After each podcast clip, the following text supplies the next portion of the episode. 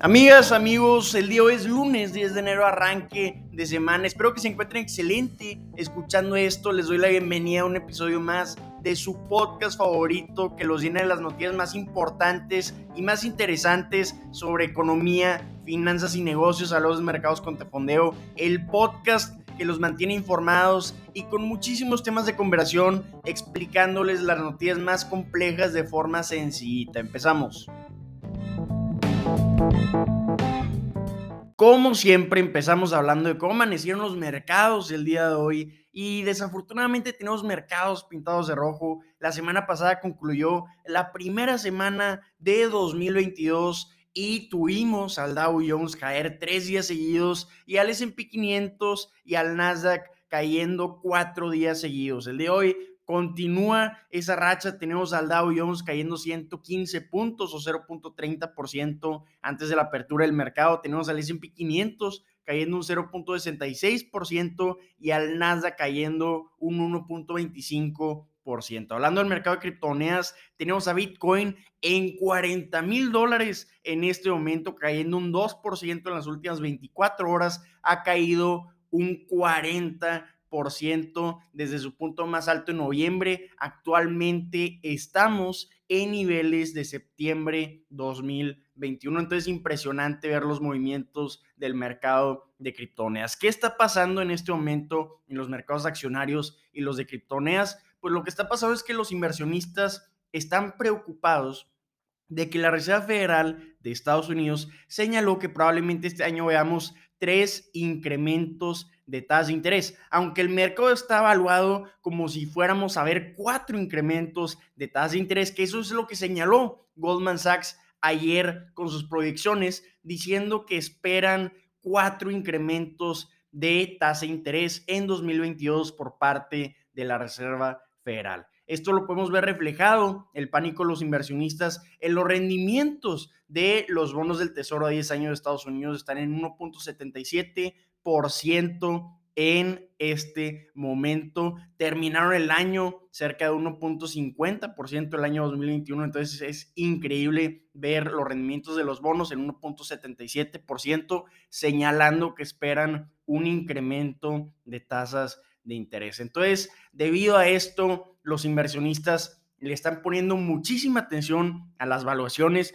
por eso Estamos viendo el comportamiento que estamos viendo con las acciones tecnológicas. También se invierten algunas acciones de vacunas, por eso han tenido el desempeño que han tenido, a pesar de cualquier noticia positiva que pueda haber de la empresa todas las acciones que sean consideradas riesgosas por parte de los inversionistas han tenido un pésimo desempeño porque se espera este incremento de tasas de interés. Entonces los inversionistas van a estar poniendo muchísima atención a cómo están valuadas las empresas y por eso estamos en una especie de transición en la que los inversionistas están vendiendo sus posiciones riesgosas para irse a las más tradicionales como energía, como industrial, entre otros sectores tradicionales. Entonces, interesante ver los movimientos de los mercados en este arranque de año. Ya va a empezar esta semana los resultados trimestrales. Vamos a ver los resultados del cuarto trimestre de 2021. Como saben, siempre arrancan los bancos, aunque este jueves tenemos los resultados de Delta Airlines y Taiwan Semiconductor Manufacturing Company. Va a ser muy interesante ver los resultados de Delta, ver qué opinan de la variante Omicron, ver qué presenta Taiwan Semiconductor Manufacturing Company, qué nos señala sobre la continua escasez de chips. El viernes tenemos ahora sí oficialmente el arranque de los resultados trimestrales y tenemos los resultados de JP Morgan, de Wells Fargo, Citigroup y de BlackRock. Entonces, por fin arranca nuestra temporada favorita que va a ser interesantísimo analizar los resultados. Los inversionistas, de una vez se los digo, van a estar poniendo atención ahora sí muchísimo en cómo la empresa puede mantener un crecimiento en sus resultados, qué tan sólidos son sus resultados y especialmente atención van a poner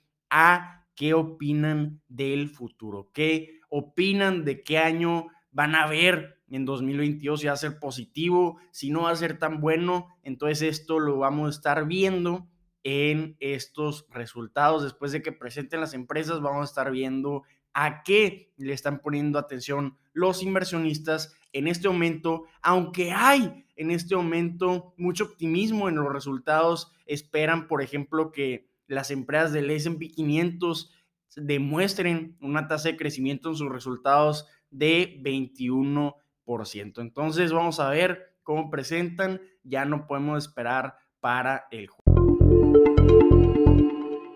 Hablando de las acciones que más se están moviendo el día de hoy antes de la apertura del mercado, tenemos obviamente a los bancos pintadísimos de verde, tenemos a los bancos de muy buen humor, tenemos a las acciones de los bancos incrementando porque se esperan, como saben y como comentamos, entre 3 a 4 incrementos en la tasa de interés durante 2022. Los bancos habían estado tristezones durante 2020 y 2021 habían estado presionadísimos porque se encontraban en un ambiente de bajísimas tasas de interés. Entonces, si hay bajas tasas de interés, hay bajos ingresos para los bancos. Entonces, ahora que espera que se normalice la tasa de interés, que incremente la tasa de interés durante 2022, hemos estado viendo los movimientos que hemos estado viendo durante 2022 en las acciones de los bancos. Y por eso, a diferencia del mercado general, tenemos movimientos positivos en los bancos el día de hoy. Va a ser interesantísimo ver qué presentan este viernes. Como ya saben, son un excelente indicador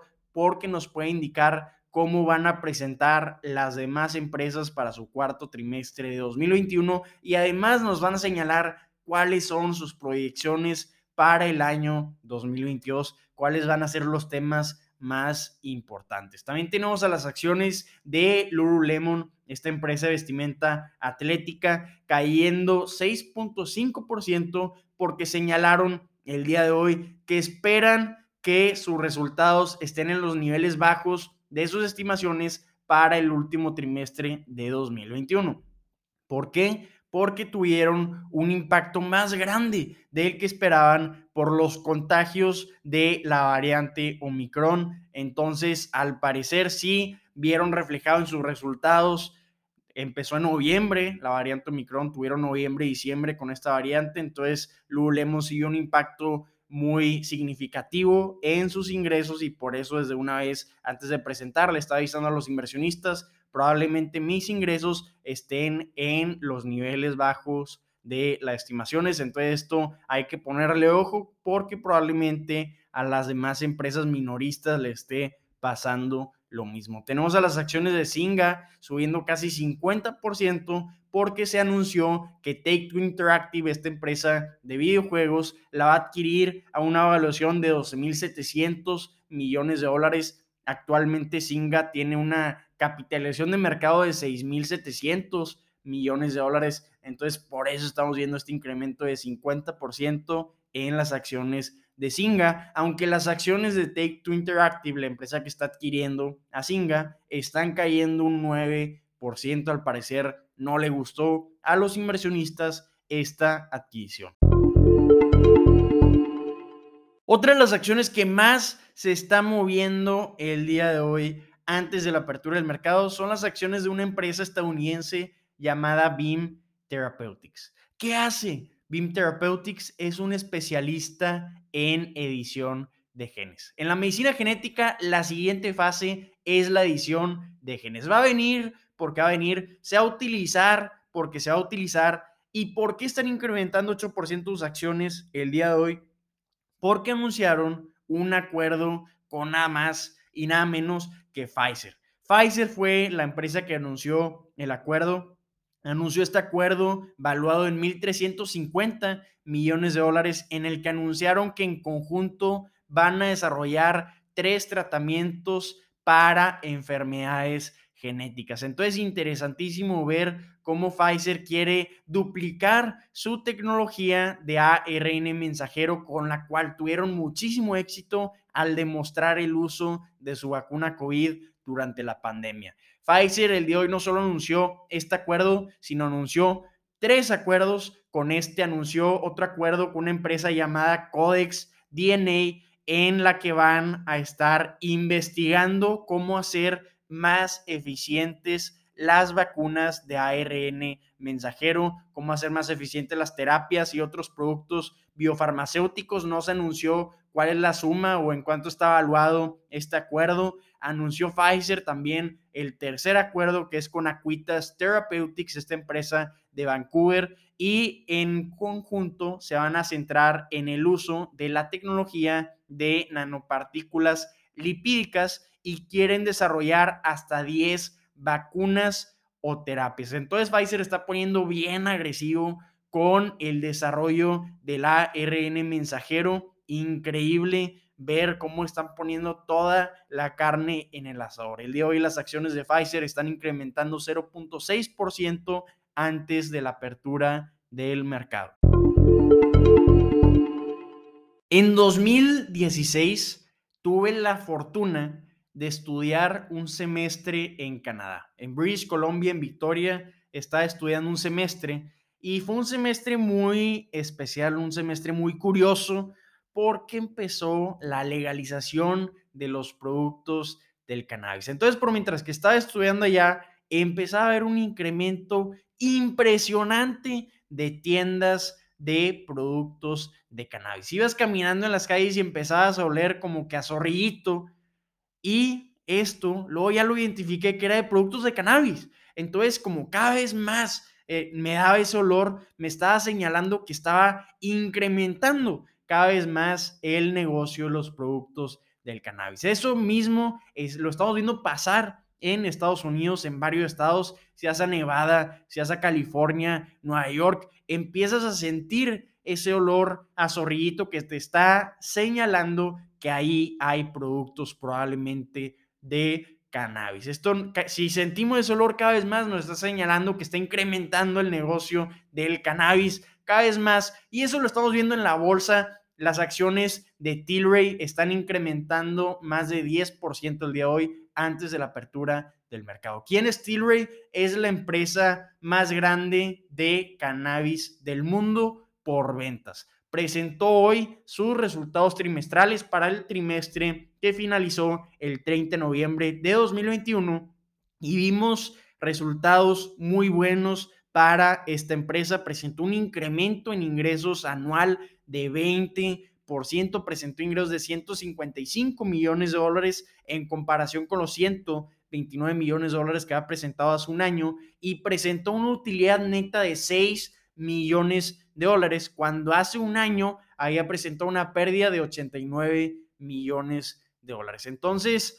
alguna vez en la bolsa las acciones de cannabis habían agarrado muchísimo vuelo, habían agarrado el optimismo de muchísimos inversionistas. Eso se apaciguó, se calmaron, cayeron fuerte las acciones de las empresas de cannabis, pero estamos viendo en sus resultados que está incrementando su consumo, que está incrementando el negocio de productos de cannabis sorprendentemente. Estamos viendo a Tilray una estrategia de adquisiciones y también de sinergias muy interesantes. Están desarrollando con Avinbev bebidas con cannabis, están desarrollando todo tipo de cosas para expandir cada vez más su consumo y su negocio. ¿Qué opinan ustedes de esta industria creciente del cannabis?